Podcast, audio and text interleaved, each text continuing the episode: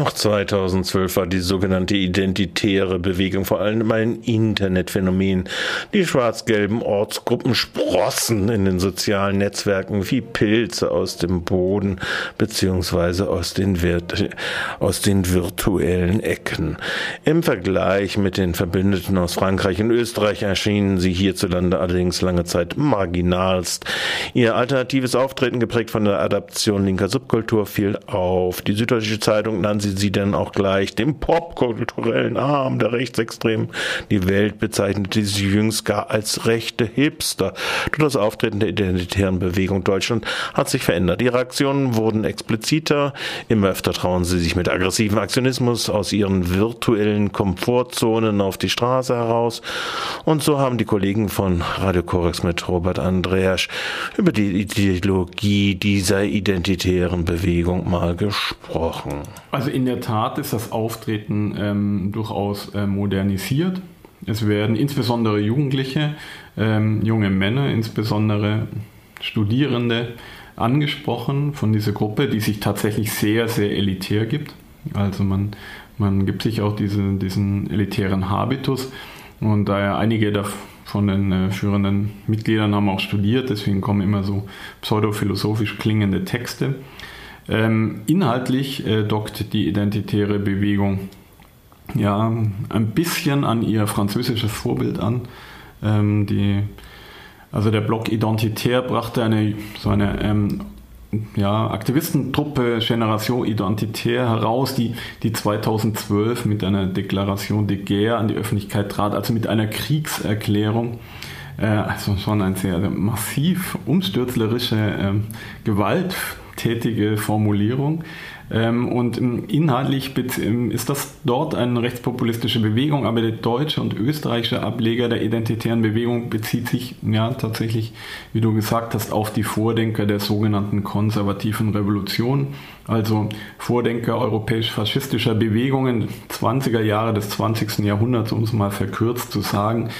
Also, und auch deren Adepten in den, in den späteren Jahrhunderten und Jahrzehnten, also Arthur Möller van den Bruck, ähm, Edgar Julius Jung, ähm, das sind äh, so die, die Bezugspunkte, Evola, aber auch äh, später Heidegger, Ernst Jünger, Armin Mohler, der Sekretär von Ernst Jünger, auf die sich immer wieder innerlich bezogen wird. Also schon Denker, die faschistischen Bewegungen ähm, ja, Theorie, Theorie äh, zugearbeitet haben, auch Karl Schmidt, Karl Schmidt viel, äh, könnte ich hier noch erwähnen.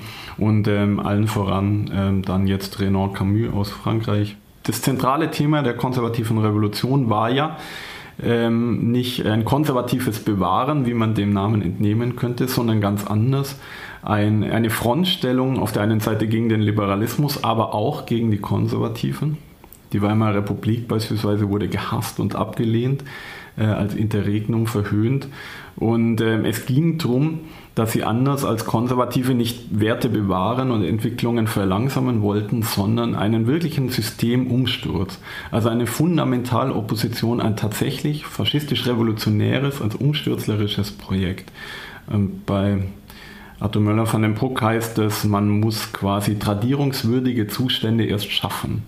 Also es braucht einen fundamentalen Umsturz von Politik, um dann erstmal quasi konservativ arbeiten zu können.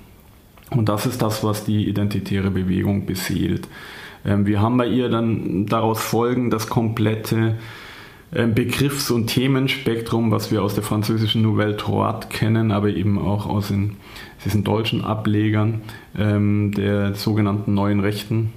also was das Institut für Staatspolitik publiziert, was in der Edition Antaios erscheint, wo auch eben das neueste Werk von Renan Camus erschienen ist. Ähm, das ist so die, die inhaltliche Basis der identitären Bewegung in Deutschland und Österreich. Also weniger rechtspopulistisch als ihr französisches Vorbild, sondern eher ähm, einer faschistischen konservativen Revolution andockend. Zentral in der Ideologie der IB, wie sie abgekürzt werden, und IBD ist die Verschwörungstheorie vom großen Austausch. Was genau soll das sein? Ja, das Wort versucht die identitäre Bewegung seit einigen Jahren in dem politischen Diskurs zu prägen. Das steht auf jedem zweiten großen Transparent. dass sie sich gegen den großen Austausch wehren würden. Auf Französisch heißt es im Original Le Grand Remplacement und er meint eine, ein, dass, dass sich europäische Nationen und Völker wehren müssten gegen eine Islamisierung, gegen eine ihnen aufgezwungene Islamisierung.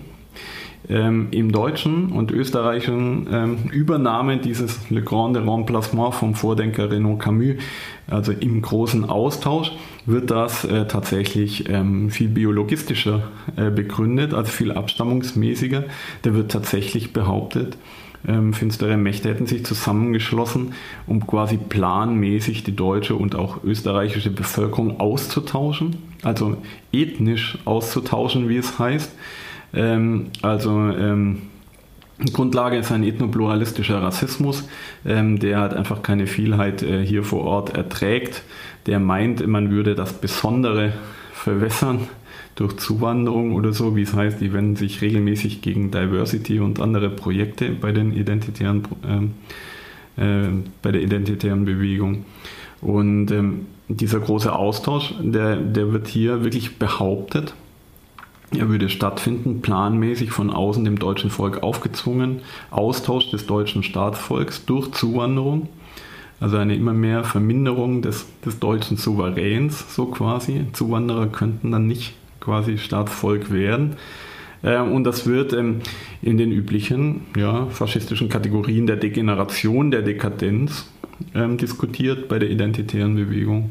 Also da wird richtig Apokalypse, also richtig äh, überdramatisiert und Alarm geschlagen. Die Vorstellung vom großen Austausch verbindet, verbindet die Feindschaft gegen die Migrantinnen und Migranten mit der Fantasie vom, von geheimen Mächten im Hintergrund, die alles lenken. Okay, soweit.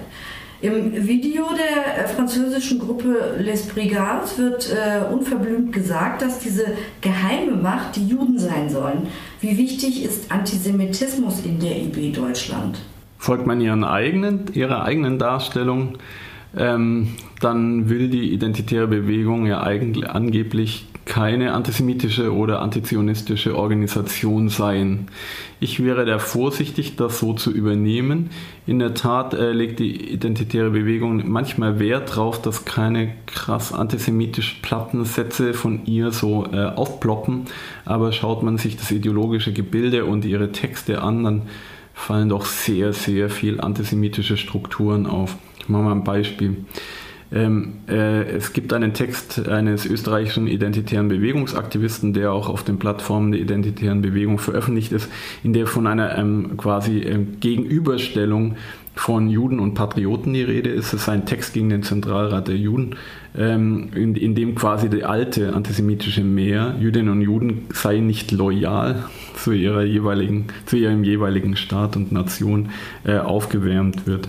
Oder es gibt einen Text, weder Kippa noch Pali-Tuch von der deutschen identitären Bewegung, äh, mit der man sich so ein bisschen raushalten mag aus dem äh, Nahostkonflikt, in dem aber auch ähm, meiner Meinung nach radikal antisemitische Sachen drinstehen, in dem so getan wird, als ein, äh, wolle man sich nicht mehr mit dem Schuldkult plagen, ähm, in, in, als äh, wolle man äh, nicht ständig an den Holocaust erinnert werden und so weiter. Also Sachen, die ich schon an dem sekundären Antisemitismus zurechnen würde. Und am deutlichsten wird es dann, wenn wir uns diese, diese Phrase vom großen Austausch anschauen.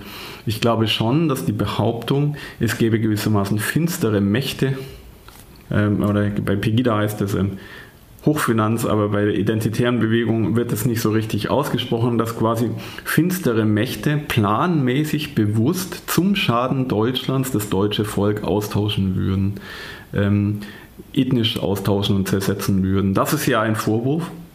Ähm, und ich halte es äh, für strukturell antisemitisch, äh, gerade diese finsteren Mächte herbeizuhalluzinieren die dafür die Verantwortung tragen. Also ich glaube, die Phrase des großen Austausches ohne Antisemitismus nicht zu denken. Ähm, insofern würde ich auch in Sachen Antisemitismus vor der identitären Bewegung warnen. Wie relevant sind die Identitären im Vergleich zu den zu anderen Neonazis? Also es sind bei den identitären Neonazis dabei. Allein unter den führenden Figuren sind einige, die äh, in der Herkunft aus der Neonazi-Szene sind.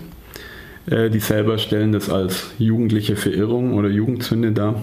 Und es passt natürlich nicht immer zur europäisch-faschistischen Ideologie. Oftmals sind die äh, Ideologen und Chefdenker in einer gewissen Oppositions- oder Konkurrenzstellung zum deutschen Nationalsozialismus gestanden. Ähm, insofern wird ein, ein, ideologisch etwas anderes Gebräu aufgemischt als ähm, ein nationalsozialistisches. Ähm, einige der Teilnehmenden ähm, bei Identitäre Bewegung Veranstaltungen in Bayern sind bekannte Neonazis. Äh, einige, äh, die dann auch in Filmen und so für die identitäre Bewegung sprechen dürfen. Ähm, ich würde sagen, die identitäre Bewegung hat eine gewisse Attraktivität äh, durch ihre internationale ähm, Vernetzung, durch relativ große Aufmärsche in Wien und an anderen Stellen, durch ein ähm, zu kräftiges Logo, durch eine gewisse poppige Außendarstellung scheint mir eine gewisse Attraktivität zu sein, auf Vertreter des Neonazi-Spektrums. Aber vielleicht handelt es sich einfach auch um eine, eine Gruppierung, die eigentlich inhaltlich noch viel weiter radikaler steht, als äh, das die Vordenker unter Ableitungen von äh, viel Heidegger und viel ähm, äh, Arthur Möller von dem Bruck immer versuchen darzustellen. Also ist für mich noch ein bisschen uneinheitlich zu sagen, wie nah in der deutschen Neonazi-Szene die identitäre Bewegung steht. Denn wie gesagt, also ähm, auch der Redner heute war früher bei den jungen Nationaldemokraten. Ähm, einige haben einen Hintergrund aus den ganz, ganz extremen bündischen äh, Gruppierungen. Hier waren welche im Freien Netz Süd äh, bis zum Verbot aktiv. Ähm, es sind äh, Mitglieder ähm, krasser Münchner Kameradschaftsorganisationen wie der äh, Jagdstaffel und äh, ähnlichen Gruppen ähm, durchaus eng an die hiesige identitäre Bewegung ange angedockt. Also Veranstaltungen der identitären Bewegung nehmen auch Menschen aus Pegida, vom Dritten Weg und anderem teil. Aber ähm, also man versucht sich jetzt so immer ein bisschen fernzuhalten von ganz offen auftretenden Neonazis, aber gleichzeitig funktioniert es auch nicht so. Also auch einige Teilnehmer jetzt tragen Tätowierungen mit äh, Siegrunen, äh, Keltenkreuzen und ähnliches mehr. Also ähm, zum Teil funktioniert es nicht, diese elitären Habitus, der sich angeblich so stark von Nazis abgrenzen würde, ähm, dann auch voll durchzuziehen. Sie sind auf der einen Seite schon auch neonazistisch von ihren Pers Persönlichkeiten, die da drin sind und aktiv sind. Andererseits sind sie so eine Popkultur, die äh, den Krieg eigentlich auch aufruft gegenüber bestimmten Gruppen in der Gesellschaft, die nicht gewollt sind, die wieder zurückgehen sollen, also remigrieren sollen. Und es wird ja permanent über sie auch berichtet. Ähm, wie, was hältst du davon, diese identitäre Bewegung ähm, so poppig, wie sie daherkommt, auch immer äh, als wichtig darzustellen? Ja, ich bin ja dagegen, die identitäre Bewegung wirklich als die allergrößte und zugkräftigste Jugendbewegung der radikalen Rechten gerade selber noch mit hochzuschreiben. Aber ich halte die identitäre Bewegung schon für eine krasse Bedrohung. Das liegt unter anderem eben weniger an ihrem professionellen, popkulturellen, ähm, äh, fotografisch, videografisch spannenderen Auftreten, sondern das liegt an, den, an der inhaltlichen Militanz einer inhaltlichen und wahrscheinlich auch tatsächlichen Militanz äh, der Aufrufe, also den eigenen Aufruf, die eigene Gründungserklärung, Kriegserklärung zu nennen, tatsächlich ähm, zu einem gewissen Systemumsturz aufzufordern, auch wenn es immer geleugnet wird, aber die Berufung auf die konservative Revolution ist nichts anderes, ähm, also bewahrungswürdige Zustände her herstellen, die es dann zu tradieren lohnt. Ähm, eine, eine Remigration zu fordern, vom großen Austausch zu halluzinieren, sind ja hammerharte äh, ideologische äh, Fragmente, äh, die ich sehr, sehr bedrohlich finde. Das ist eigentlich die große Gefahr. Ähm, die identitäre Bewegung versteht es schon mit Logopolitik. Pressearbeit äh, und so ein paar kleinen Nadelstichaktionen sich ins Gespräch zu bringen. Da würde ich ähm, auch davor warnen, da, ähm, über jedes Stöckchen zu springen und, sie, und ihnen eine Bewegung, also eine, eine Größe in der sozialen Bewegung von rechts zuzuschreiben, die sie nicht haben. Aber gleichzeitig halte ich es äh, ideologisch äh, für sehr bedrohlich, was sich da herangebildet hat.